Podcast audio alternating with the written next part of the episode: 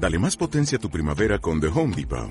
Obtén una potencia similar a la de la gasolina para podar, recortar y soplar con el sistema OnePlus de 18 voltios de Ryobi desde solo 89 dólares. Potencia para podar un tercio de un acre con una carga. Potencia para recortar el césped que dura hasta dos horas. Y fuerza de soplado de 110 millas por hora. Todo con una batería intercambiable. Llévate el sistema inalámbrico OnePlus de 18 voltios de Ryobi. Solo en The Home Depot. Haces más. Logras más.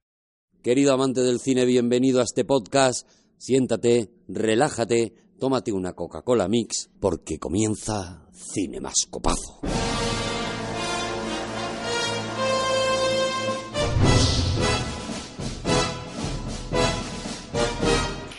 Voy a llorar. ¿eh? ¿Tú por qué eres tan fan de la peli? Tú, tú- eres una fan muy loca de la peli. Él me estaba diciendo que porque te da que pensar y yo en realidad le iba a decir que a mí lo que me gusta pues son los- las luces, los O colorines, sea, lo que te gusta es que es los como un chinos, Belén, hay como muchos chinos, que hay muchos chinos y las luces. el pescado como que sucia. Me gusta eso. Pues yo creo que con esta reflexión podemos cerrar el Pues programa. podemos cerrar, podemos despedir a Zahara Pues ya de, de su Es lo más importante de y, de Blade la, Runner. y de la vida. O sea, Porque eh, de la vida también me gustan las lucecitas. pero vamos a ver, pero ¿cómo puede ser tan happy flower no, eh, qué broma. Zahara, de verdad? Pero si te he dicho que me gusta la suciedad, que es sucia y es Ah, que te gusta la suciedad. Claro. La, la flor sucia, ¿no? Digamos.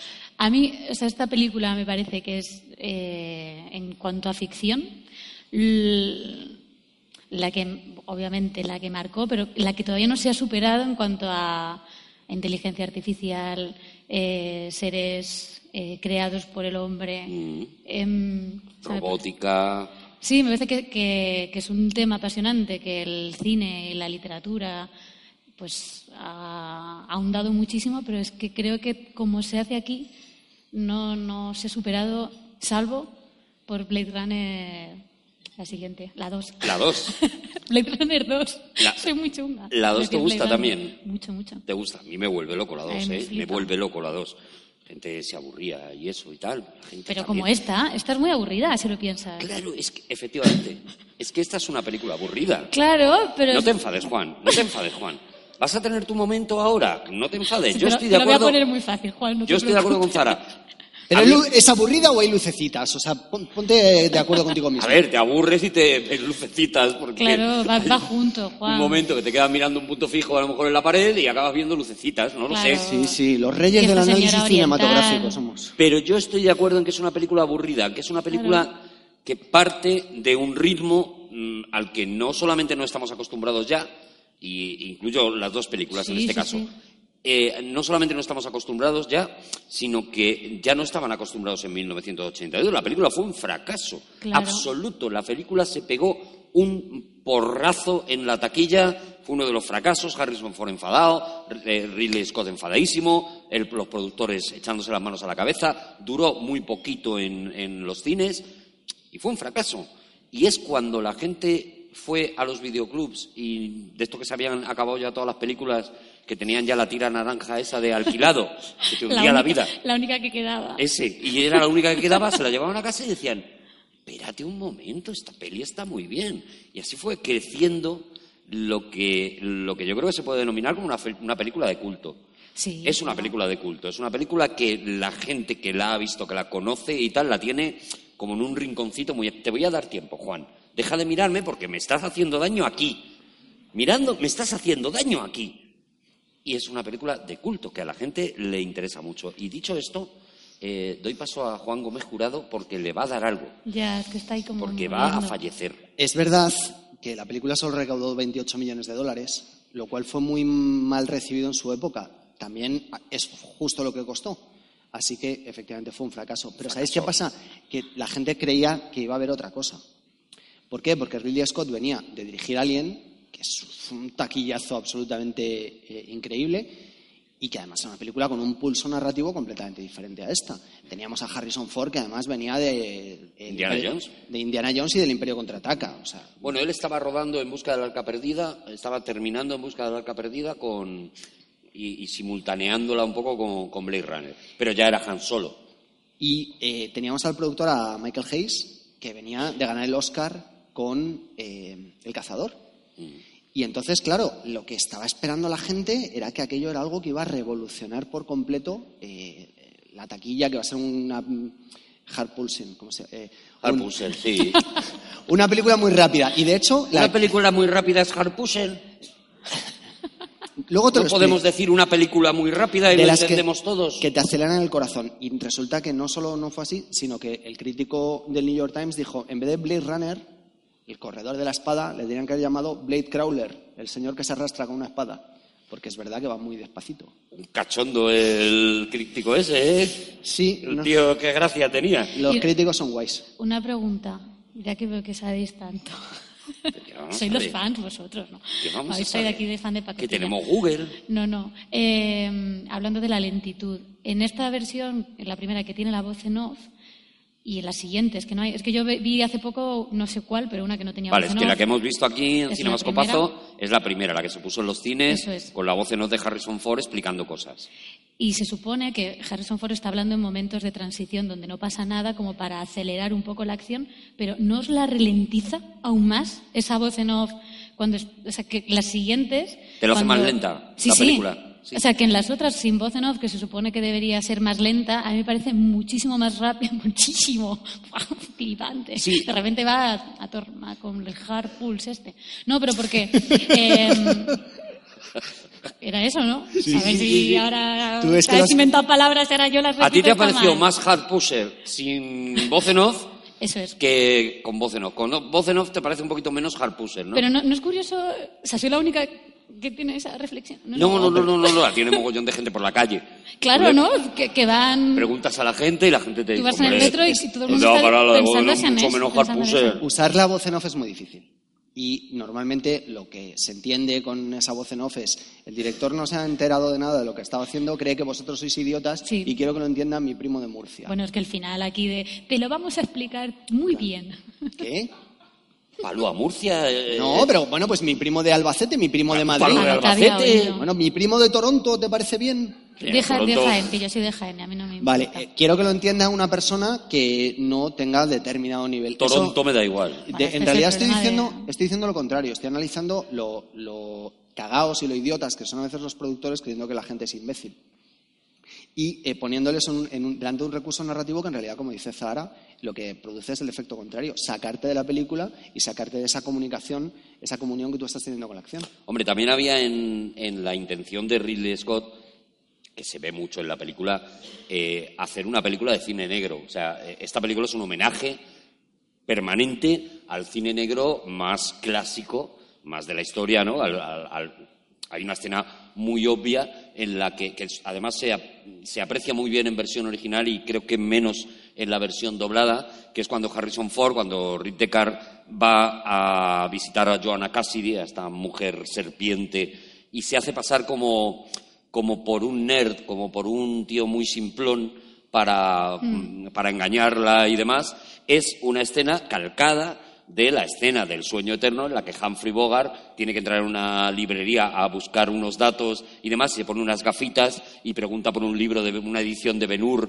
muy absurda, está calcada, pero no solo eso. También hemos podido verlo aquí y la gente que, conoce el, cine negro clásico eh, seguro que se ha dado cuenta como Harrison Ford imita todo el rato la voz de Robert Mitchum.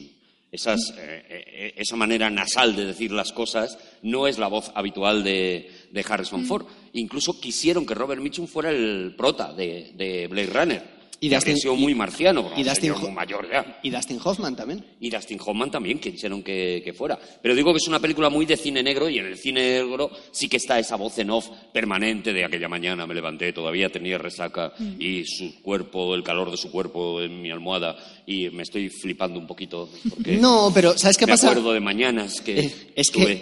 que eso, Que eso hoy, hoy en día mucho. la gente lo ve como un cliché ya, es verdad. O sea, tú pones el asombroso mundo de Gumball y ya te están haciendo ese mismo chiste. Mm. Va- pones blanco y negro, pones una voz en off, un personaje torturado, que en el caso de... un tío con una gabardina. Claro. Bueno, fíjate la cosa que mm, aquí Ritecar lleva gabardina. Querían que también llevara un gorro, un sombrero, como el de los eh, detectives, como el de Robert Mitchum, eh, el típico sombrero de detective. Y se lo quitaron porque la gente iba a pensar que era Indiana Jones. Cuando vieron que en Indiana Jones salía con el sombrero ese, dijeron, no, no, porque se van a confundir las dos películas Claro, y por eso no lleva sombrero. Por eso Van a precisamente. pensar que por el ritmo también. Por el ritmo, todo es por, al final es todo harpuser. Al final es una cuestión de, harpuse- palabra, de harpusismo. Heart Harpuchis- pulsing rate. Harpusen rey. Heart pulsing rate. Harpurchismo, nene. Me ha molado el pulsing, pero el rate me ha vuelto loco. El rate es... ¿No? El, el ritmito. Oh, me ¿Has dicho loco. reis? ¿Cómo? Reis. Rate. Ah, rate. Ah, Rate. rate. Rate. Eres de los míos. Zara, de verdad. ¿eh? Que, que, que a gustito estoy con personas normales. Bueno, Es que es durísimo, ¿eh? oye, una pregunta, venga, porque esta película no podemos tratarla sin meternos en lío. Ah, pensaba que sin meternos con Harrison Ford. Sin meternos con Har- No, porque te vas a meter con Harrison Ford. Joder, ¿Qué ¿no te en serio? parece a ti, Harrison Sí, iba a decir Ford? que la película es de mis favoritas a pesar de Harrison Ford. Perdona, ¿te vas ¿Cómo, a meter cómo, cómo? con Harrison espera, espera. Ford delante de España? ¿Te vas a meter con un hijo de este país, prácticamente? Por favor, solo recordar, recor- mira, cuando, el- el- cuando se morrea, ¿vale? Sí. Que es un momento muy importante dentro de la peli. O sea, Súper hacen- importante, sí. Bueno, es importante. Con- Continúa, continúa. Quiero ver. Es que estás entrando en el jardín muy de forma muy divertida. O sea, no, no recordáis. O Me sea, caías tan bien, tía. Empezó muy bien y bueno, da igual, mejor que me descubras, mejor destaparlo rápido Mejor, y luego ya, ya hacemos lo que se pueda. ¿Qué le pasa cuando se morrea Harrison Ford? Que no sabe.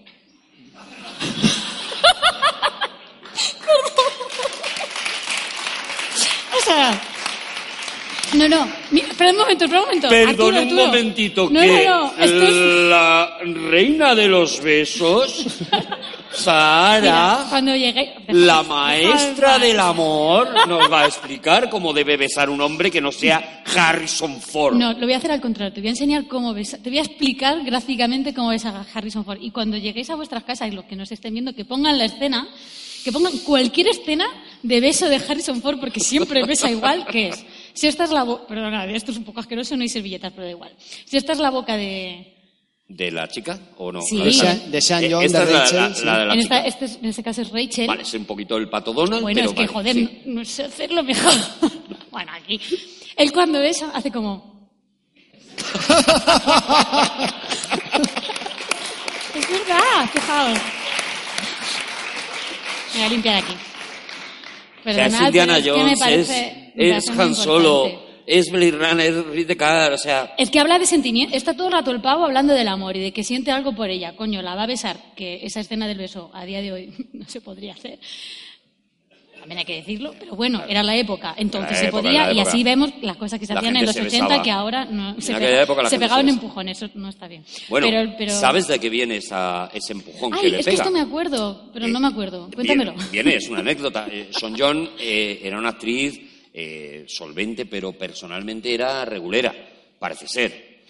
Estaba un poquito más, digamos, para allá que para acá. Como tú. ¿No? Bueno, sí, la verdad es que sí. Yo podía ser Pero el Sin poquito- John del, del siglo XXI Pero con más heroína. Sigue. y sabiendo besar mucho mejor.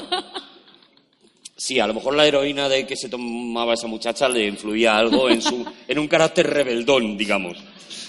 Pero no debería estar como más Y tranquila. estaba, que va, eh, eh, tenía días muy malos, ¿vale? Vale. Estaba tan harto todo el, el, el grupo de- del rodaje, todo el, El set, equipo, sí. todo el set de las manías de los tal, que cuando Harrison Ford tenía que hacer una escena de amor, curiosamente Ridley Scott les dio la orden de vamos a hacerla un poquito violenta, ¿vale? Y vamos a hacerle un poquito violenta, era un A si- guiño a, a ver si Harrison Ford de decir, ponla un poquito, cálmala un poco, ¿vale? Tranquiliza. Entonces, esa escena se tuvo que quitar. La escena eh, se rodó, pero se tuvo que quitar, una escena de sexo violento, pero quedó ese empujón que le pega contra la ventana. Sí. ¿Y cómo sería esa escena? Que Son Young se tuvo que coger tres semanas de vacaciones después de la escena. Pues, ¿Cómo se pasó Harrison Ford? Que no me extraña que la besara como, como se besa pues, a un kiwi, la verdad. Claro, Pero es- claro. es- ¿Cómo es- los tenía a todos? Que no está bien, pero que es que los tenía muy hartos. pero qué mirada. Los te- Pero qué mirada. Claro. Eh, que no se puede tener todo. Me callas. He empezado que- odiándola mucho por lo que ha dicho, pero luego he, re- he rebobinado en mi mente mientras vosotros ¿Pero quién, hablabais- Azara? Sí. He rebobinado en mi mente mientras vosotros hablabais de cosas sin importancia. Ajá. ¿Empiezan ahora las cosas sin- con importancia? Hombre, claro. Adelante. Es verdad lo que dice. O sea, el- la escena de Indiana Jones y la última O sea, lo que es importante es que tú vas a decir que es verdad lo que ha dicho.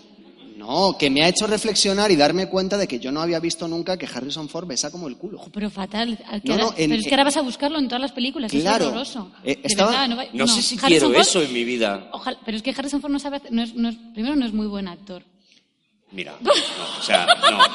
Es, es No, verdad, es que verdad. has venido Que a- mara, pero si yo lo hundir. amo. Yo- no, no, no, no, pero si es que, o sea, parto, parto de, no puedo levantar el brazo que me tira esto, pero parto desde aquí, lo que pasa que, pero eso, o sea, es que aún así quiero más la película.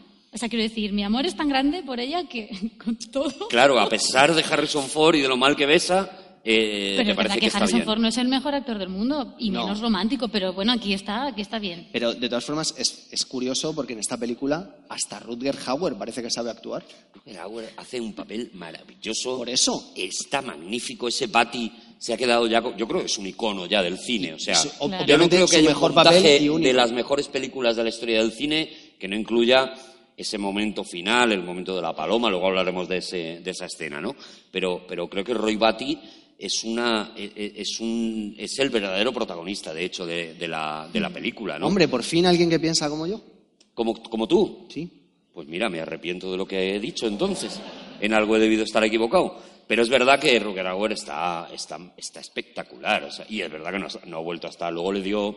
Se puso a comer fosquitos también y, y no. es verdad que luego el hombre se puso. Se relajó. ¿Tú crees que también es el bueno de la película, Roy Batty? Ese es el bueno. ¿Dices también porque tú lo crees? Claro. Luego te explicaré por qué sí, pero quiero Solo saber busca reafirmación. Pues es que pues, como si a mí lo que me gusta de esta película es que no plantea, bueno, que no puedes concebirla en términos de bien y mal, ¿no? sino de complejidades, de él mismo, ¿no? Se cuestiona su propio trabajo de estar, bueno, simplemente el inicio, ¿no? De no se llamaba eh, ejecución, o sea, no eran asesinatos, sino eh, Retiro. Retiro. O sea, es como o sea, le está haciendo una cosa que tiene que hacer, bueno, porque hay una presión, pero, pero podrías pensar que Harrison Ford es bueno o es malo porque está No, pero yo creo, creo que es Rutger Hauer, el personaje de Roy Batty, el Sí, sí, sí. No, no, pero a eso me refiero que, que desde, desde Harrison Ford hasta Roy, que, me- que no, no lo concibo, en- mm, no lo juzgo, a pesar de que mate gente. Es- es que él solo, me refiero. son manías que se pueden perdonar. No, no, no, no, no.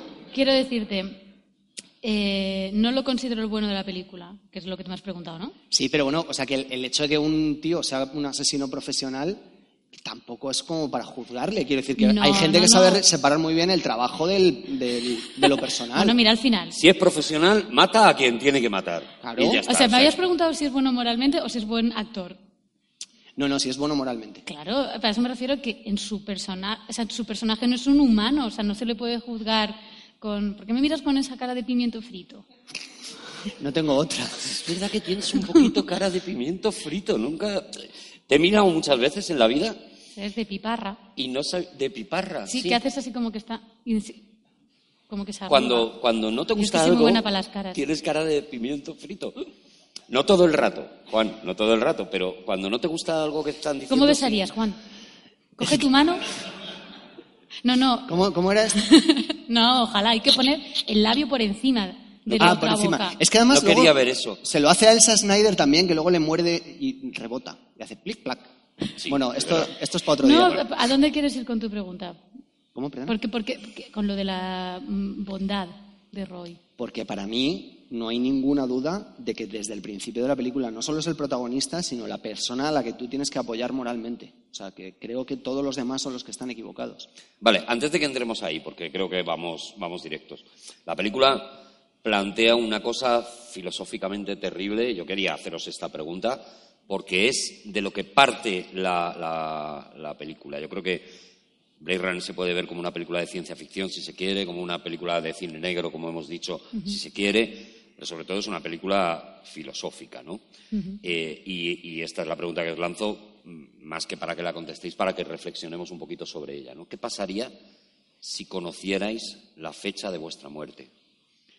que es al final de lo que está hablando esta película, ¿no? Claro. ¿Qué pasaría si tú, Zara, tú, Juan, Pero es que yo... eso te lo respondo con, con lo que tú has dicho. O sea, no se puede juzgar a un. Yo no puedo juzgar a un, a un personaje primero que ha sido creado, que no es humano, cuando encima se encuentra en esa situación en la que es consciente de su propia. pro- de su fin de, de existencia. de y su que- fecha de de- caducidad. O sea, son- es gente que nace como los yogures con una fecha de, de caducidad y dicen, vas a durar esto, lo que dura un danonino. Pues ya está, esto es lo que voy a durar. Claro, claro, por eso que, que, no me lo. O sea, no me puedo imaginar le- le- lo que tiene que ser. O sea, la- las, las- los, o sea, lo que le motiva a matar no es, el, es la desesperación y es la tristeza de su propia. De, de- de su De propia- su- le, de le hace todas las preguntas. ¿Cómo me vas a salvar? Como a Ty- Tyrell. o Ty- Tyre- Tyrell. Tyrell. Pero, pero Y cuando le dice que no hay ninguna, o sea, lo abraza, lo besa y dice, pues hasta aquí, ¿sabes? De, de- de- de- de puro humano. tú tienes ese mismo reloj dentro. Lo que ¿Ese pasa es mismo? que el mismo reloj tú tienes dentro, Claro. dentro de tu cuerpo, igual que yo, igual que Arturo, supongo. eh, las telomerasas, que son unas células que se, que se van haciendo más cortitas, cada vez más pequeñitas, y luego vas y te mueres. Y cuando ya no tienes, no, tu cuerpo deja de regenerarse, por, por eso envejecemos, tus células se replican mal, de repente te crean un cáncer, que es la manera en la que tiene la naturaleza de evitar que acabemos de joder este planeta del todo. Y tú tienes esa misma fecha. el, el que has soltado, ¿te has dado cuenta? No, ya, Y tú tienes esa misma cosas. fecha de caducidad. Lo que pasa es que es una fecha de caducidad que te parece muy lejana en el tiempo. No, lo que pasa es que no la conocemos, que no conocemos exactamente cuándo, porque en el momento en el que estos replicantes que se han escapado, que han eh, llegado a la Tierra, hay que ubicar un poco. Yo entiendo que la gente que, sobre todo la gente que solo haya visto una vez esta película, le cuesta mucho ubicar en qué eh, universo se está moviendo esta película. ¿no? Estamos en, mil- en el 2019 pero evidentemente en una realidad alternativa en la que las cosas se han ido de madre, ¿no? Esta película podría ser perfectamente una precuela de Wally, de la película de Pixar, porque es lo que pasa justo antes, o sea, la Tierra ha ido degradándose a, a niveles eh, ya máximos hasta el punto en que ya es invivible para la mayoría de los humanos y para todos los animales. Por eso sueñan los androides con ovejas eléctricas. En el libro de, de Philip K. Dick, lo que el personaje de Rick Descartes quiere como máximo sueño es tener una oveja de verdad, porque en la Tierra ya no puedes tener ovejas de verdad y lo que tienes son replicantes de animales, ¿no? Aquí lo vemos también en la película, en el búho, en ese búho que tiene eh, J.F. Sebastian en, la, en su casa, que inmediatamente nos lo nublan con la mirada dorada para dejar muy claro que es un robot también, ¿no? Entonces, estamos en esa tierra, estamos en una tierra en la que los ricos, los sanos, los que han tenido opor- oportunidad, Se han ido, se han pirado, claro. se han creado unos replicantes, es decir, la posibilidad genética de crear estos robots lo que ha hecho ha sido crear unos esclavos que trabajan con ellos en, el- en los Claro, es que planetas tú habitados. escucha todo lo que está diciendo, traduciendo.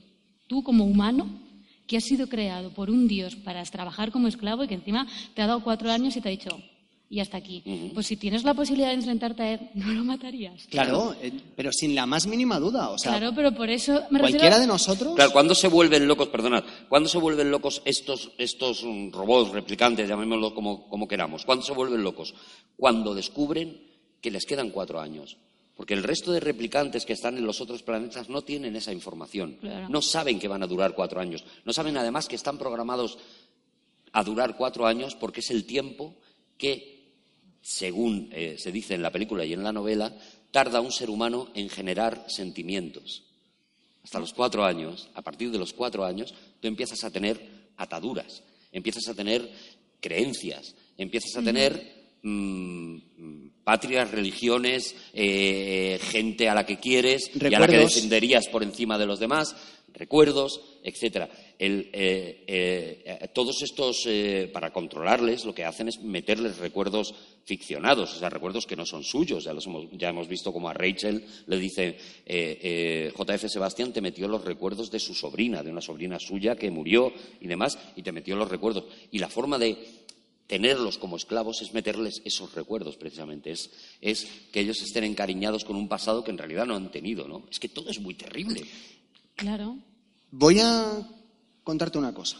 Ahora me, me has hecho pensar y, y quiero... Vamos a abrir... Es que si en esta película no nos ponemos filosóficos, ya no, no puede ser en ninguna, porque cuando pongamos Espera, los vingueros, pues no, por lo que sea, no, a lo mejor no nos... Es que, o sea, lo que tú has dicho, cuando tú le pones un recuerdo a una persona, o a un ente, o sea, eh, es, es- que me miras con tu cara de pimiento, no te puedo mirar, ¿vale? Espera. es que me desconcentra porque parece No le que estoy con cara de pimiento, pon cara de tomate. Ya no sé qué, ya no sé qué está diciendo. No, o Cuando sea, tú le qué eres? No, no, lo voy a plantear de otra manera. De otra manera. Te voy a mirar a ti. Venga, voy a tener que superar miedos y mierdas. Tú, o sea, si, o sea, lo único que tú eres es lo que estás sintiendo ahora mismo, lo que estás viendo, lo que percibes por tus sentidos, lo que estás pensando y lo que recuerdas. O sea, si yo ahora mismo te cambio todos tus recuerdos, tú eres una persona completamente distinta. Por eso a mí el Alzheimer me parece tan hija de puta como enfermedad, ¿no? Porque te anula, porque encima cuando estás consciente también te quita eso, ¿no? Entonces, si lo único que tú eres es lo que estás sintiendo en ese momento y tus recuerdos, si estas criaturas tienen recuerdos y están sintiendo en ese momento, ¿qué les diferencia ¿Qué- de nosotros, ¿no? Claro. O sea, ¿dónde, dónde- Nada, en realidad nada. En realidad, nada Y nos planteas, a lo mejor los órganos genitales. que, que sean diferentes. Sí. Yo creo que no. No sigas por ahí porque te va a hacer una como lo de antes de... Y, No, a y- ver, y esto no lo van a poder es que ver los niños. hablando, estáis A hablando ver, de pero cosas muy Harrison importantes. Ford y Rachel, por ejemplo, Sí. Harrison Ford y Rachel tienen ahí Pero un no es- que sentir Sí, sí, sí. y me imagino que Un uno que de los dos por lo menos sabemos que es replicante. Claro, pero Roy Batty, por ejemplo, igual no necesita... Claro, yo entiendo por dónde vas. O sea, no os lo habéis planteado nunca. Si tú creas una criatura Estamos que súper es. Porque tiene. profundos y de repente estamos hablando de pene. Joder, y esto es muy profundo. Vale, perdón, perdón. Bueno, Sí, sí, no, no, Si habláramos de vaginas, más profundo que un pene. Bueno, pero. pues claro. Literal. Claro, no, pero es que eso puede ser un problema. O sea, puedes, o sea, tu teoría a lo mejor es que Roy Batty está tan enfa- enfadado con Tyrell porque no solo porque le ha hecho, sino por- le ha hecho, o sea que, Que a lo se- mejor son como Ken y Barbie. Claro. Algunos, ¿no? Porque podrías hacer eso. y no hay manera de sacar esa frustración, entonces se convierte en un asesino. Claro, tiene todo el sentido. No, no, pero. ¿Puedo esto- pedir cambio de invitados ahora? No ha venido nadie hoy. Jo, no es una. no- o sea, estoy llevándolo por la gilipollez porque No, no, no, no, puedo pero evitarlo. ojo, ojo. Porque soy gilipollas, no puedo evitarlo. Claro, Pero- no, si al final cada uno... Pero no os lo nosotros plantees muy bien te a la seguimos. hora. O sea, cuando, cuando hacen los Nexus 6 y dicen, sois eh, iguales de inteligentes que vuestros creadores, pero físicamente superiores, Mm, físicamente superiores, Sí, físicamente superiores. ¿no? O sea, quiero decir, cuando los crean ¿Quieres decir físicamente... que a lo mejor lo que es, es justo no, lo no. contrario? O sea, ¿Juan? ¿Qué?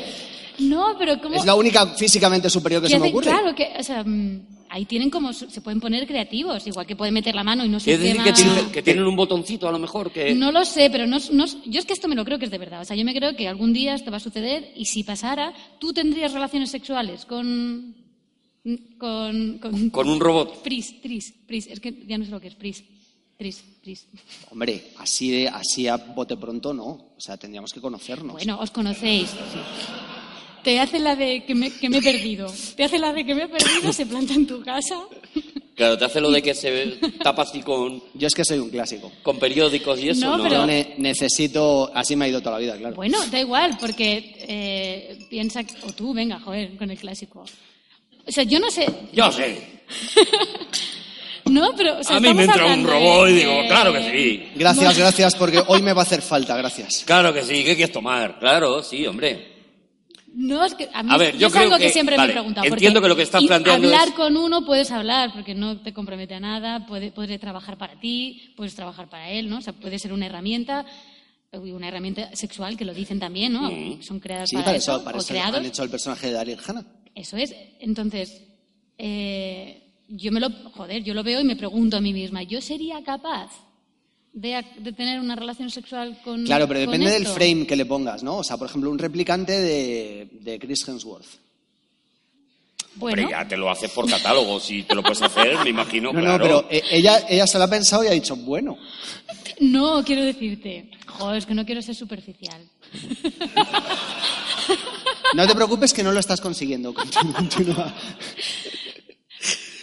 Luego, ver, te tú pon- estás- luego te ponemos una voz en off. Jo, pero es que ¿vale? no estáis entrando, no No, estáis no, no, No, entrando. de verdad que sí, que yo estoy sub- siguiendo- Los replicantes existen, están aquí. Hay cinco ahora mismo. Sí. Y son súper majos. Mm, Les han programado para que vivan un montón porque no van a matar a nadie, ¿vale? Porque han asumido lo del dios este cabrón y no le da igual. Entonces están ahí, tú acabas hoy, yo no sé si tienes pareja o no, pero no tienes en esta realidad que te estoy planteando, intimas y quedas cuatro o cinco veces y un día dices, hostia, es que me ha gustado. así- así sí. Claro, pero a eso me refiero, pero a la hora de la verdad no es un humano. Porque para mí, o sea, igual que yo, ellos creo que en el momento en el que tienen recuerdos no los puedo diferenciar de mí, mi, mi relación con ellos empezaría si pudiera tener una relación sexual con ellos. Yo creo que es ahí cuando los consideraría humanos de verdad. O algo, quiero decir, yo no me mm, acostaría... sabemos lo, lo que hace falta para que Sahara No te considere humano. Claro, claro. O sea, eh, a, a la gente se la conoce follando. Todo su-. ¿Qué? Si es que igual tenéis temas más interesantes, pero yo era No, una no, no, pero que tenía escúchame. Lo que has planteado es filosóficamente apasionante, en realidad. Claro, pero tú lo estás tiñendo de amor. Yo, yo voy a no, entrar. no, ambas. No, tú estás diciendo, yo he empezado con- le conozco, No, no, es muy majo. Cuatro días no es amor. o sea, perdona. ¿En cuatro días tienes amor? No, me da igual. Me- digo que cada uno se plantee su situación ideal. Si es de una noche que es guapa y es mona o es mono, y aquí en el baño, plan, plin, como se diga. No sé, ya la jerga de los jóvenes, no sé cómo es. Ahora, en esta época no sé si es plan o plin. Eso es cambia. eso, es que es- no tengo ni idea. Ya hace mucho que no lo uso. O al revés, si tú eres de los de que quieres quedar 20 veces y verte una peli y bla, bla, bla, y comeros la cabeza y luego ya, pues otras cosas, entonces tú ten esa fantasía. Me da igual. Vale. Al, al final, Plan. ¿lo haces?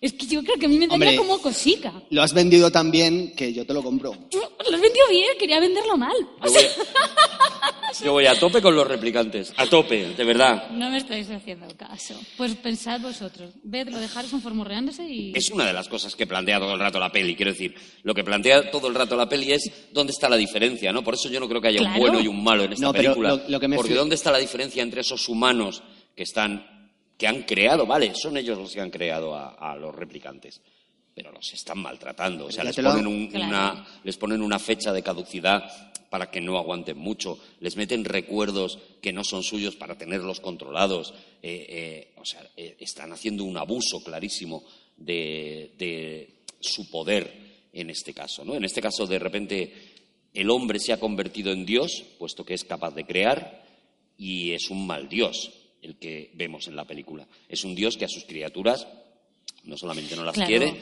sino que las maltrata, ¿no? Pero es se el- aprovecha de si, ellas. si hubiere un Dios eh, creador de nosotros, ya se las ingenió para hacernos muchísimo más inferiores que Él. Pero es que los dioses aquí humanos, con nuestra vanidad, hemos creado.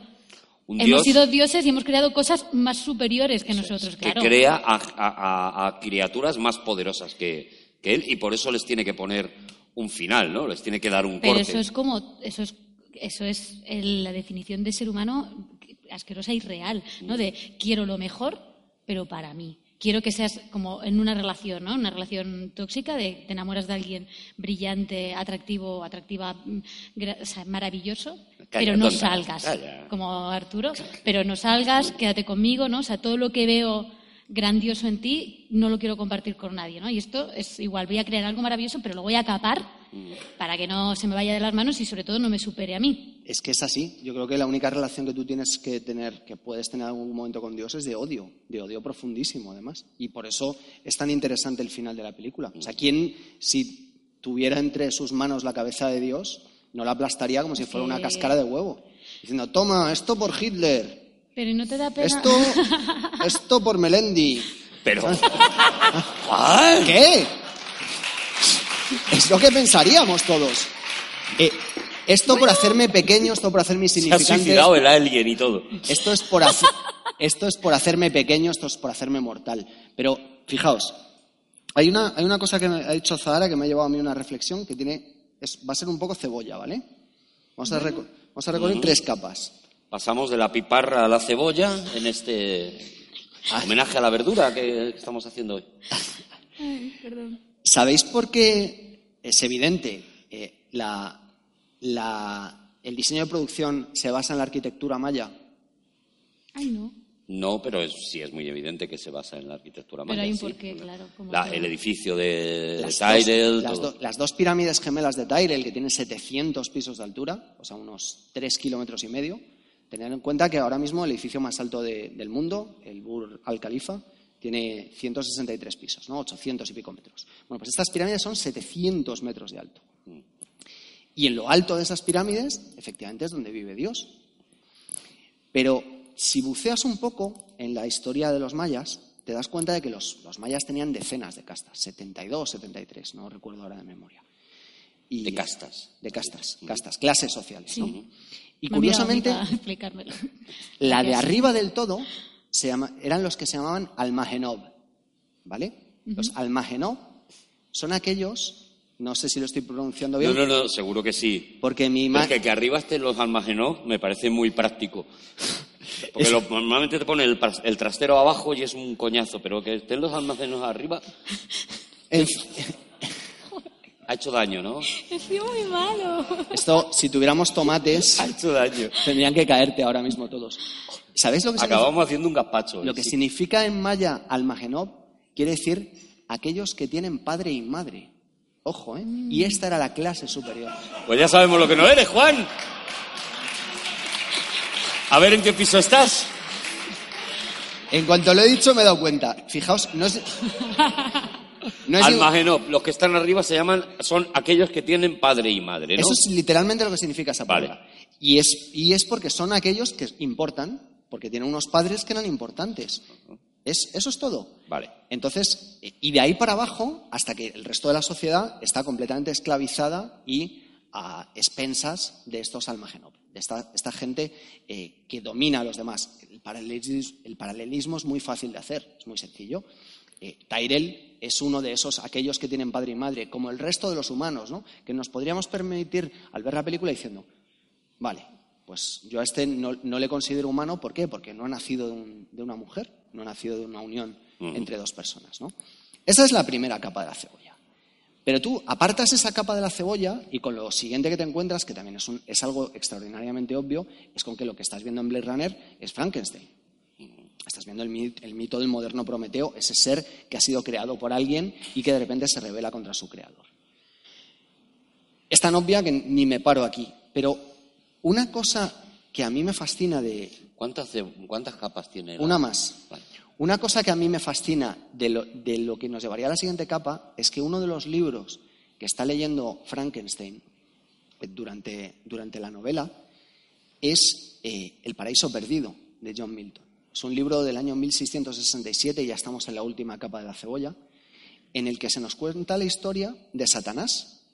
Fijaos, Satanás es alguien que ha caído del cielo, las colonias del Off-World, la tierra, y ha aterrizado en el infierno, la tierra. Un lugar oscuro y triste donde él ya no puede ser todo lo feliz que él querría en un lugar que era mejor, ese jardín del Edén del cual le han, le han expulsado. Y lo que sucede a continuación es que Satanás adquiere, que es el protagonista de la historia, y es una figura positiva, atención, ¿eh? adquiere una conciencia y una sabiduría que de repente le permite darse cuenta de que él no es el malo de la película, de que el hijo de la gran puta aquí es Dios. Y es contra quien se tiene que rebelar. Pero él ya ha fracasado. Él físicamente no tiene el poder de derrotar a Dios. Físicamente. Entonces, ¿a qué recurre? A la astucia y al engaño. Dice, lo que voy a hacer es hacerte daño a través de una de tus creaciones, del personaje de Adán, que en este caso sería Harrison Ford. Un personaje de Adán que es el, el que de alguna forma obedece las órdenes de Dios, tal y como se las dan, tal y como él, como él las ha entendido. Y que tiene a su lado a una mujer que es Eva, que en este caso sea Rachel, el personaje de Sean Young. ¿Y cuál es el daño, el mayor daño que Satán puede hacerle al personaje de Adán y al personaje de Eva? El conocimiento. Eso que Dios no quiere que tengas, ni Dios ni los partidos de derechas, que no quiere que tengas nunca jamás. ¿Por qué? Porque te hace libre, te hace más fuerte, te hace darte cuenta de, de la verdad. Me gustaba más cuando te metías con Melendi. ¿Y cuál es el, el instante en el que cambia la perspectiva, y, a- y además esa es la idea original, para Deckard y para, y para Rachel? En el momento en el que se dan cuenta ella de que es un replicante, porque se lo dice él, porque le llega ese conocimiento, y él finalmente, en esa última escena de la película, cuando sostiene el unicornio y se da cuenta de que ha llegado por fin al momento en el que tiene que abandonar el jardín del Edén junto con Eva, porque ya no puede, nada puede ser igual. Se ha dado cuenta de que está desnudo y de que efectivamente tiene una fecha de caducidad. Y esa es la última capa de la cebolla y todo lo que querían hacer desde el principio ellos cuando nos transmitieron eso. Darte cuenta de que esa rebelión de Satanás contra Dios, en realidad lo único que es es una transmisión de conocimiento y que está poniendo a Dios y a Satanás exactamente al mismo nivel, al nivel de creador y obra. Sí, puede que yo no sea tan fuerte como tú, es cierto, pero sin embargo, lo que sí que soy capaz de hacer, en este caso es aplastarle la cabeza, es hacerte daño a través de lo que tú has creado. Obviamente los paralelismos no son exactos, ¿no? pero no en vano eh, Ridley Scott tenía permanentemente el paraíso perdido de John Milton en, encima de la, de la mesa ¿no? mientras estaba rodando esta película. Qué pasada. Voy a ver luego este capítulo cuando, cuando lo pongáis. Sí. Para aprendérmelo. Ah, mira. Lo que has dicho. Hay gente que viene con una libreta. Ya, ya, lo he visto. Y lo he visto. apunta lo que dice Juan Yo es que y me- luego lo tira en la puerta. y está, no sé, es que empezado a hablar de las pirámides y ahí me he perdido, pero luego.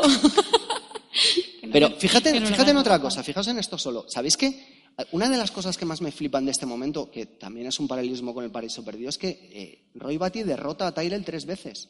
La primera es al ajedrez, le gana al ajedrez, es Mm. más listo que él.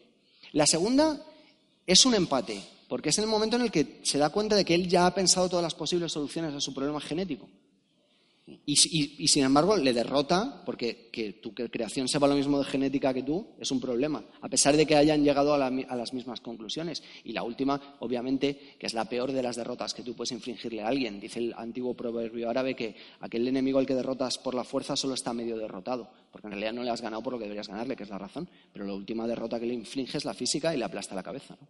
Sí, yo creo que la- las comparaciones que has hecho de, de- de Dios, su creación, has hablado de Frankenstein, yo creo que están todavía más claras en, en algunos momentos. Esta película es muy visual. Esta película, además de tener una profundidad brutal, eh, que, de que prácticamente cada diálogo manda un mensaje, ¿no? Cuando, cuando Dios, cuando Tyrell le dice a Bati que la luz que brilla con el doble de la de intensidad dura la mitad de tiempo, le está diciendo eso. Oye, te he regalado una vida maravillosa. Es verdad, te la he puesto en cuatro años, pero qué vida te he dado, tío. Además, te he dado inteligencia que no lo tienen todos los, los Nexus 6, como hemos visto en la película, ¿no? Hay algunos más bestias, otros más, más simplones, más tontos. Te he dado prácticamente todo y ni siquiera eres capaz de agradecérmelo, ¿no? Pero digo que se, se ve todavía mucho mejor eso cuando, cuando Roy Batty asume que va a morir, cuando en la persecución final Roy Batty asume ya que va a morir, asume que, que no merece la pena la lucha que está teniendo con, con, con Descartes, con Harrison Ford y demás, y se clava un, un, un clavo en la, en la palma de la mano en la que yo creo que ahí la, la comparación con el Hijo de Dios ya no puede ser más obvia, ¿no? O sea, ahí está jugando Roy Batty a, a Cristo, ¿no? Al Cristo, al Hijo perfecto que había creado su Dios.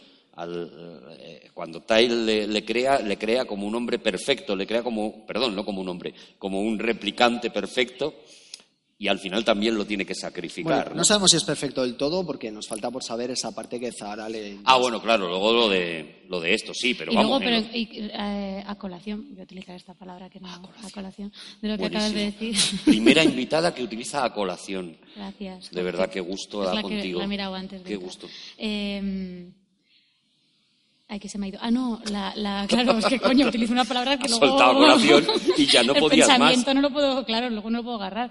Eh, igual tiene otra explicación, pero entonces, eh, o yo no, no la sé, porque Mm. como os he dicho, soy una fan de pacotilla, muy fan, pero eh, cuando sostiene la paloma, también la deja ir, es la última imagen que tienes de Roy muriendo, es esa paloma alias Espíritu Santo. ¿Lo estás pillando? Sí, yo tengo la teoría de que esa paloma luego es la que... Tenemos la Santísima Trinidad. Tú en lo has la- pillado. En la película. ¿La que qué? Nada, no, nada. no, no, no. No, ha quedado- pero no lo Si no se explicar, no. No, no, no. Pero Esto estáis ha muy cochinos los dos. o Ha sea, quedado entre Zahara y yo. Podéis dejar de decir cosas cochinas, que esta película es muy profunda. Pero es verdad que es el espíritu marchándose, eso es cierto, es, Mm. muy, es muy bonito, es muy apasionante. Bueno, ¿sabéis solo, solo tiene- por, por, in- por intentar ap- aportar algo. Que fue una idea de Hauer, ¿no? extra. ¿Quién es Lo la serpiente del jardín Claro, de Edén? ¿no? Todas Es esas verdad. imágenes están. Esas imágenes están todo el rato. Sí. Es, o sea, todo el rato es una parábola del Génesis. Lo que pasa es que nadie, en realidad, que se para a, dar- a darse cuenta de eso porque están quedándose en lo superficial hasta que tú te paras, te sientas, analizas y dices, ¿qué es lo que de verdad quieres contarme, Ridley Scott? Las películas realmente, realmente quería- creo que querías decir. Es que nos quiere ¿no? contar su teoría sobre Deckard. No, No, no, no, ver, no. Ah, bueno, es horrorosa. ¿Por qué? Pues porque nadie está de acuerdo conmigo. A ver, poca gente. no, igual, igual yo sí.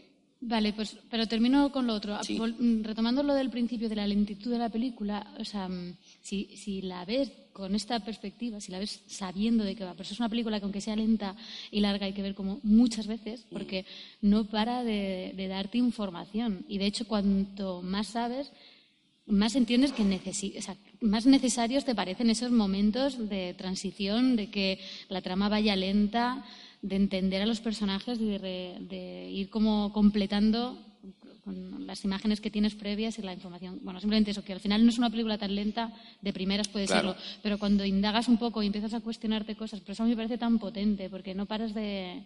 sí, siempre puedes vol- Eh, volver. eh, Lo de película lenta siempre, siempre es una trampa, porque las películas, las historias tienen el ritmo que tienen que tener, quiero decir, Bueno, las buenas. Transformers es que no. súper rápida. Y es aburridísima. Tra- claro, por eso. No, no, pues no digo la palabra lenta. Puede parecer aburrida. O sea, yo era una Estoy- película estoy completamente de que acuerdo recomendaba- contigo en todo lo que has claro, dicho, ¿eh? Bueno, menos en algunas cosas. Pero, Pero como No, es no, una todo. película que, que si la semana que viene hiciéramos otro programa, ya no digo ni siquiera con otro invitado, o sea, otro programa nosotros tres, Ya. creo que hablaríamos de cosas diferentes completamente. Y lo hemos es una comentado película antes, que cada vez que la ves te y hay aporta que ver cosas. las otras versiones, porque yo el año, es que no hace tanto que vi, pues creo que la que has dicho, la versión del director, pero no la que quiso. Sí, después de, de esta, que es la que hemos visto, pues la primera, la original, la de los cines, se hizo una que se llamó la el montaje del director, que en realidad fue la productora Eso más es. o menos con la supervisión de Ridley Scott. Luego se han hecho varios montajes más y el que llaman montaje definitivo sí que parece Claro. que es el que Ridley Scott quería hacer. Porque toda esta idea de la voz en off eh, eh, no era para nada de Ridley Scott. Ridley Bueno. Scott eh, estaba completamente en contra. Esto fue un empeño de, de Harrison Ford. Y es verdad que viendo esta versión, el personaje de Harrison Ford te cae un poquito mejor que cuando ves la versión que no tiene la voz en off. Claro. Él no quería quedar tan cruel, porque al final es un tío que va por ahí pegando tiros a, a gente, a gente replicante, todo lo que tú quieras. claro, pero aquí justifica y, y lo que he dicho al principio, y se cuestiona su profesión. Que, Y eh, disparar a mujeres por la espalda es feo. Claro, entonces Claro, lo tiene que decir. Él de Pero alguna eso- manera quería poner esos interludios en los que él decía me arrepiento mucho de haberla disparado por la espalda, me- no, creo que no me porté bien aquí, un poquito como, como ir poniendo eh, paños calientes y, y ese fue el empeño de Harrison Ford y también de los productores que tenían un poquito de miedo de que la gente se perdiera, como de hecho pasó, ¿no? De hecho, la voz en off no arregló nada porque, como hemos dicho, la, la película siguió siendo un fracaso. ¿no? Miedo no, pánico. O sea, la escena final se rodó unas pocas horas antes de que los productores entraran en el set con guardias armados para decir Ridley Scott, vete a tu puta casa. Sí. Porque está- estaban aterrorizados por lo que estaban viendo. De hecho, la escena final es absolutamente incongruente. Quiero decir, eh, de repente nos, nos han presentado durante toda la película un universo, se supone que completamente devastado, en el que la naturaleza, y como hemos dicho antes, y los animales ya no existen, y sin embargo en ese final, en ese paseo en coche, de repente ahí hay un bosque maravilloso que no se sabe dónde, dónde estaba esto en la Tierra, porque no se van allí a vivir, ¿no? Y fue simplemente por esto que tú dices, porque tenían que rodar la escena final como fuera y no tenían tiempo ni siquiera de meterle los efectos especiales que luego en las otras versiones sí se han metido, en la que ese cielo está mucho más oscuro, los árboles han prácticamente desaparecido y de repente, claro, es algo más coherente con el a- mundo que hemos visto. Miami. El corte final, el que ya Ridley Scott dice esta es Blade Runner, eh, cierran la puerta del ascensor y se va a negro. ¿eh? Claro, acaba ahí. Claro, acaba es ahí. que eso es, lo, eso es lo interesante. Es, Por eso todas las versiones son interesantes. Yo hay gente que dice, "Ah, me gusta esta, me gusta. Yo creo que todas te dan una visión diferente, cada Mm. Sí, una una visión diferente, ¿no? Yo no tenía la sensación de estar, o sea, para mí estaba ahora mismo viendo otra película totalmente distinta. Y eso, que la vi hace un año, o menos de un año. Claro, el- el- ca- cada vez que la ves te va a pasar, cada versión que ves te va Es a pasar y cada una hace hincapié en una cosa. Por ejemplo, yo creo que esta película hace mucho más hincapié en un tema que no hemos tratado todavía, que ocurre cuando León, uno de los, uno de los replicantes, le está pegando una paliza a Harrison Ford y le dice aquella frase de que se siente viviendo con miedo, ¿no? Nos retrotrae al principio, pero en el fondo es eso. O sea, otra de las muchas historias de las que habla esta película es de vivir con miedo. de qué pasa cuando vives con miedo, de cómo te paraliza el miedo, de cómo no eres nadie con miedo y si te han dicho vas a durar muy poco, inmediatamente tu miedo es, pero no te han dicho exactamente cuánto, o sea, te han dicho te quedan cuatro años, no sabes cuándo has nacido, que es el problema. Claro, no sabes cuánto llevas aquí ya, Es que- pero sabes que vas a durar muy poco.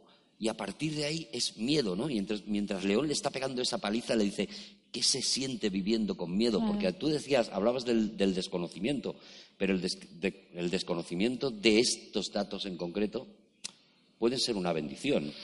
Es que eh, me, me- me- acabas de hacerme darme cuenta, fíjate, he visto esta película 30 veces, probablemente. Y Mm. ahora me acabas de dar cuenta de una cosa y yo no me había dado cuenta. Y es que efectivamente eh, esto eh, al final es nuestra propia historia. Sea, está, está hablando toda la película todo el rato de la condición humana. ¿Qué se siente viviendo con miedo? Coño, si es que vivimos con miedo todo el rato. Claro. Los políticos usan el miedo contra nosotros. Nos enfrentan. La publicidad. Claro, Todo. nos enfrentan todo el Todo. rato, la- las iglesias, las religiones. Todo el rato tú estás condicionado por eso de que tú tienes una fecha de caducidad. Nuestros propios recuerdos son un nido de miedos. Porque cuando tú empiezas a querer a gente, querer Claro, son nuestras maletas de mierda. Claro, querer ideas, querer una idea, querer una religión, querer una patria, querer una, eh, un idioma, querer, lo- mm, me da igual, una música, lo que sea, inmediatamente empiezas a tener cosas que perder. Y cuando tienes cosas que perder, empiezas a tener miedo. Claro. Porque te pueden quitar eso que tú quieres tanto. Lo primero que se hace cuando llegas a un sitio es ponerle una valla. Claro, y eso es lo que nos hace débiles inmediatamente. O sea, claro, evidentemente no podemos renunciar a eso, no puedes renunciar al cariño que tienes a, a según qué cosas de la vida, pero a O lo mejor sí es verdad que nos echamos, sobre todo al de las personas, ¿no? Pero es verdad que nos echamos más cosas encima, ¿no? Más, más que personas, ¿no? Que digo, ¿no? Pues te echas unas creencias o te echas un- un- un- unas ideas y, eso también, el, el miedo a perder eso, el miedo a que tu mundo se mueva y se te derrumbe, también te paraliza, ¿no? Que al final también habla de eso la peli.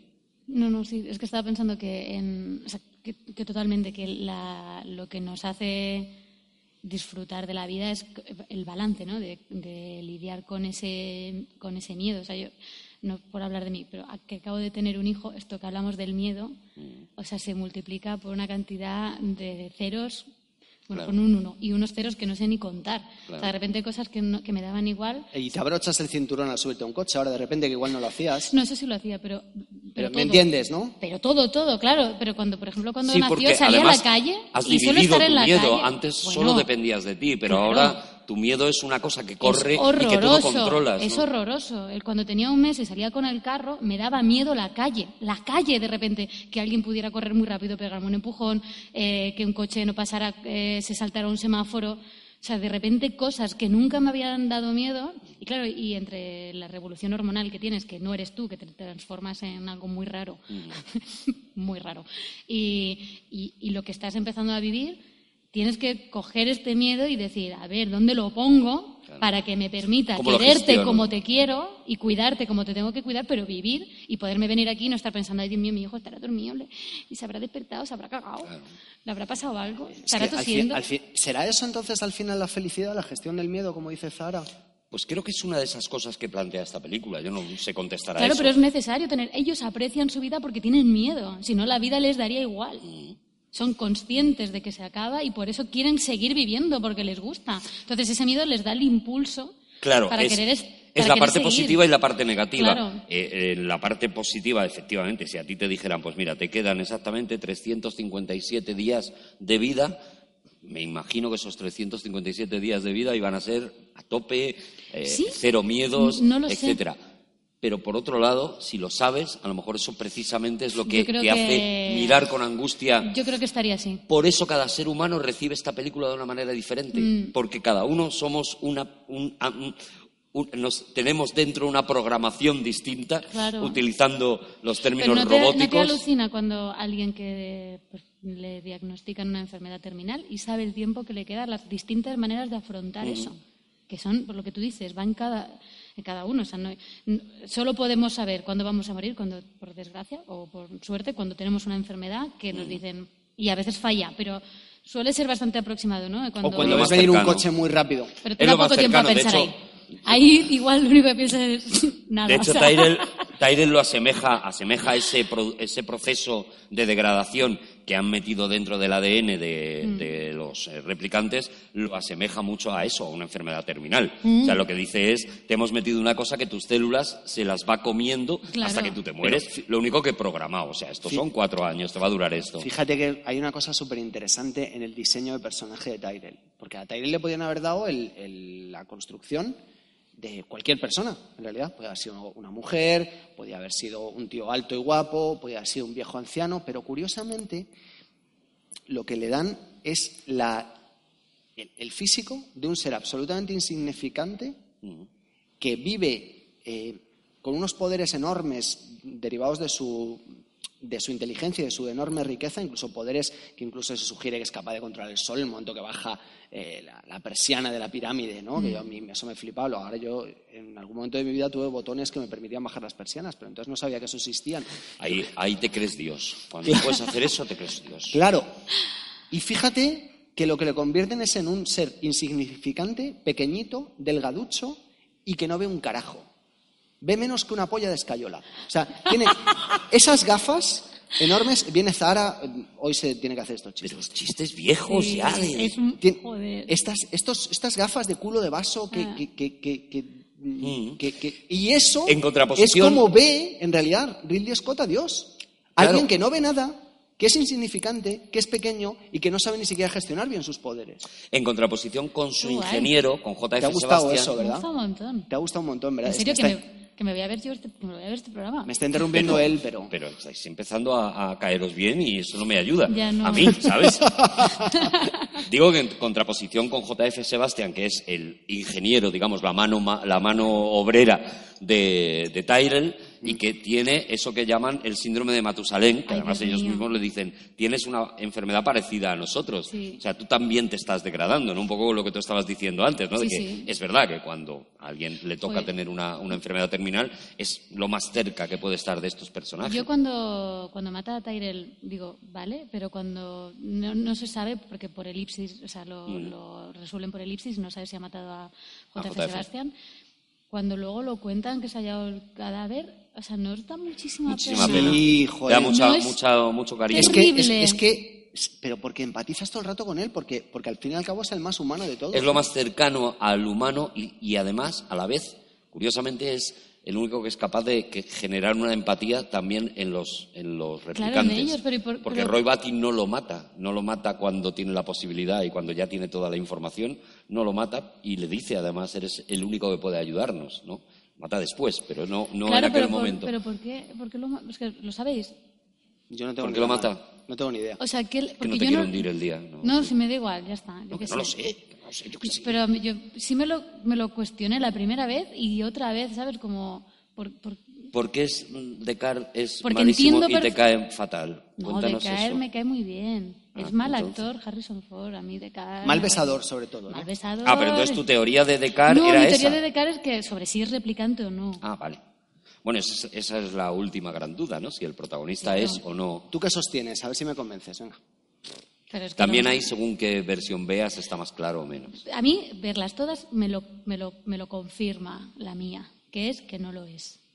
¿Miami te lo confirmó, entonces? Miami me lo confirma. Te lo confirmó, ¿no? Que para ti no lo es. Miami. Pues yo viendo la de la última, el- o sea, para mí es definitivo que lo es. Pero, pero, pero por eso mismo, o sea, a ver, yo puedo A ver, a ver, entender que- desarrolla. que, desarrolla. Yo puedo entender que esta no es la versión que Ridley, Ridley Scott quisiera y, y me corregís, ¿vale? Si me, si me equivoco. Mm.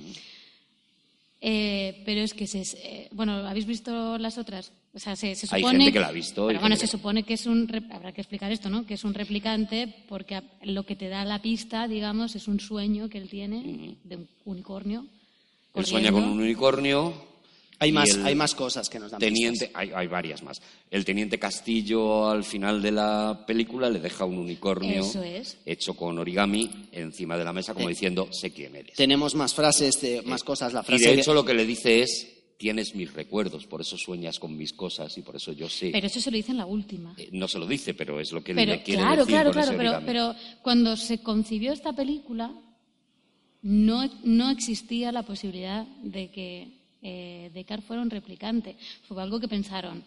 esto sería más guay si generáramos esta duda. O sea, mi, mi interpretación es que cuando hicieron la primera iban tan a saco, por lo que habéis contado y lo poca información que yo tenía, que no, no se plantearon eso, que fue algo que surgió de, de su- de- de, pues de pasar el tiempo, de entender su película y decir, aquí hay otra película y no la hemos hecho. Entonces implantan unas imágenes que no estaban previas, que no estaban rodadas, porque todo eso va después Claro.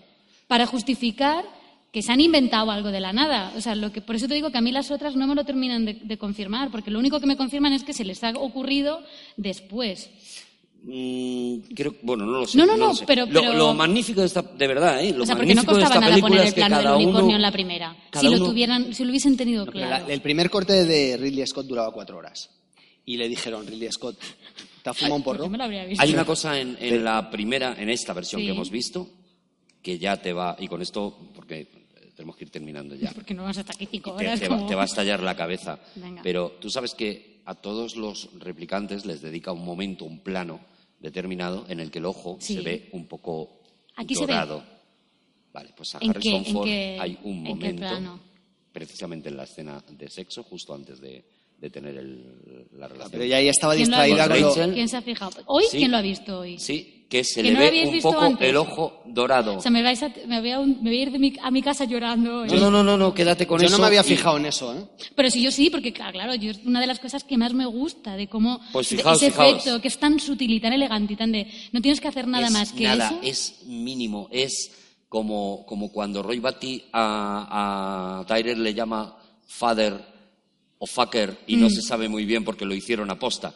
Cuando, Mm. Sí, cuando él dice, dice. he venido a verte father o fucker y le pidió, a- aprovechando sí. el acento alemán de, de Rugerauer, bueno, holandés, perdón, de Rugerauer, le dijo, "Mm, modifica un poco la palabra para que no se entienda muy bien si estás diciendo padre o, o cabrón, ¿no?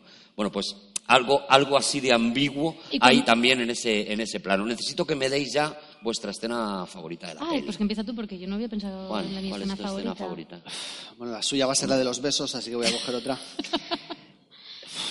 Creo que más allá de la archiconocida, el archiconocido momento de naves en llamas más allá de Orión, creo que el instante en el que se enfrentan por, por primera vez, eh, el instante definitivo de, de la muerte de Tyrell y su asesinato por parte de Roy, en el que yo estoy eh, con la bufanda de Roy Batty todo el rato diciendo ra, ra, ra. O sea, me, pare- me- parece maravilloso ese instante y digo, claro que sí. Y más le tenías que haber dado. Y e- es un instante que es, tremendamente desgarrador. Porque aparte, fíjate, me, me ha hecho pensar Zahara en una cosa ahora mientras contaba, ¿por qué mata a JF Sebastián? Y entonces de repente me ha, me ha dado la vuelta a la cabeza y digo, claro, es que lo primero que haces cuando eres Dios y le coges el gusto a matar gente es dedicarte a matar a... Ponerte, a, ponerte con ello. Zara, ¿cuál es tu escena favorita de la peli? Pues eh, tengo muchas, o sea, me, cu- me cuesta muchísimo, pero no es por, o sea, a mí mm, no es que sea mi favorita, porque aparte no es ni una escena, es una cosa como muy eh, superflua, pero me encanta, em, o sea, todas las imágenes de todos los decorados, o sea, es decir, mm, no puede ser más artificial y no me lo puedo creer más. O sea, lo que a mí me, me, me cautiva, aparte de todo lo que hemos hablado, por supuesto, de la reflexión, o sea, cuando hablaba de las luces lo decía de broma, pero tiene una parte de verdad, o sea, me parece que está que es tan bonita, o sea, que es tan turbia, tan oscura, que son, lo- que es- son Los Ángeles. Es que es el diseño de producción probablemente más influyente de la historia del cine. Es que, claro, claro, es que de repente ha creado el imaginario de todos de cómo nos imaginamos el, eh, un futuro apocalíptico, es Blade Runner siempre, porque ya está grabado a fuego en nuestras cabezas y a mí esas imágenes de la torre de Tyrell cuando van con el coche volando, la, la oriental, comiendo el este, el Enjoy Coca-Cola, que pega muy bien hoy. Eh, por eso lo habéis puesto, en realidad. Claro, hombre, sí. Y, No. O sea, todo eso, ¿no? Todo ese olor, que es una película que la ves y huele. O sea, yo estoy oliendo todo el rato. Huele a noodles, huele a... De hecho... Es las- que huele, huele hasta la serpiente, la huelo. Es Las ciudades ahora cada vez se parecen más a las ciudades de, de Blade Runner.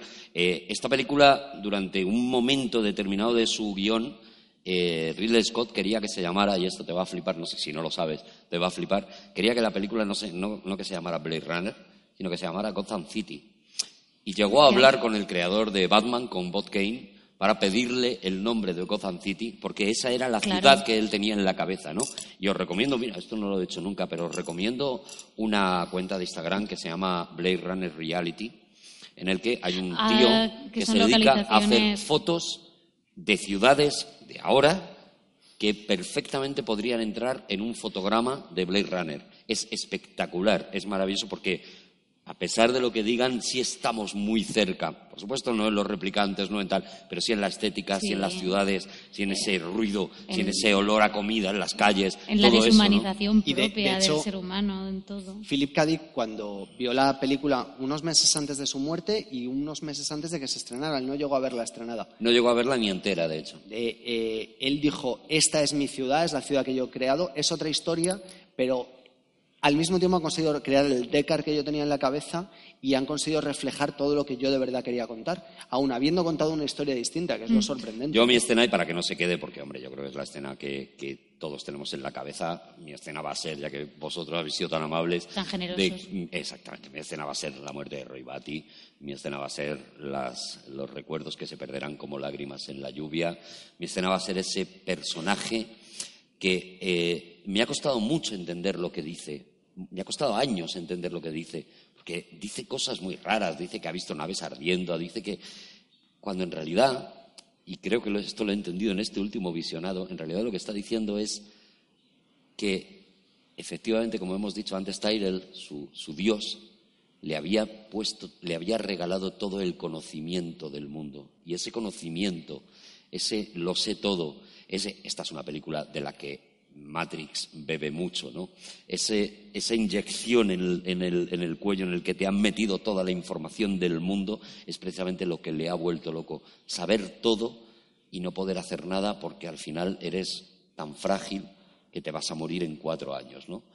A mí me ha costado mucho entender eso, entender este, este discurso, ese, ese momento, y ahora, y ahora me da más miedo, ¿no? Porque al final lo que, lo que noto es eso, ¿no? Que somos cosas muy pequeñitas, por mucho que nos creamos, por muy guays que pensemos que somos, somos cosas súper pequeñitas que se pudren en el momento en el que, en el que no nos damos cuenta, ¿no? Y de repente, pues pasan unos años, pasan unos familiares y nos hemos perdido como lágrimas en la lluvia y ya está, ¿no? Y al final, ¿qué es Blade Runner? Pues un canto a la vida y al aprovecha lo que te queda porque, el- porque eres un mierda que va a durar aquí un tiempo, un poco más. Joder, qué depresión me has dado, macho. Hasta aquí, cine más copado.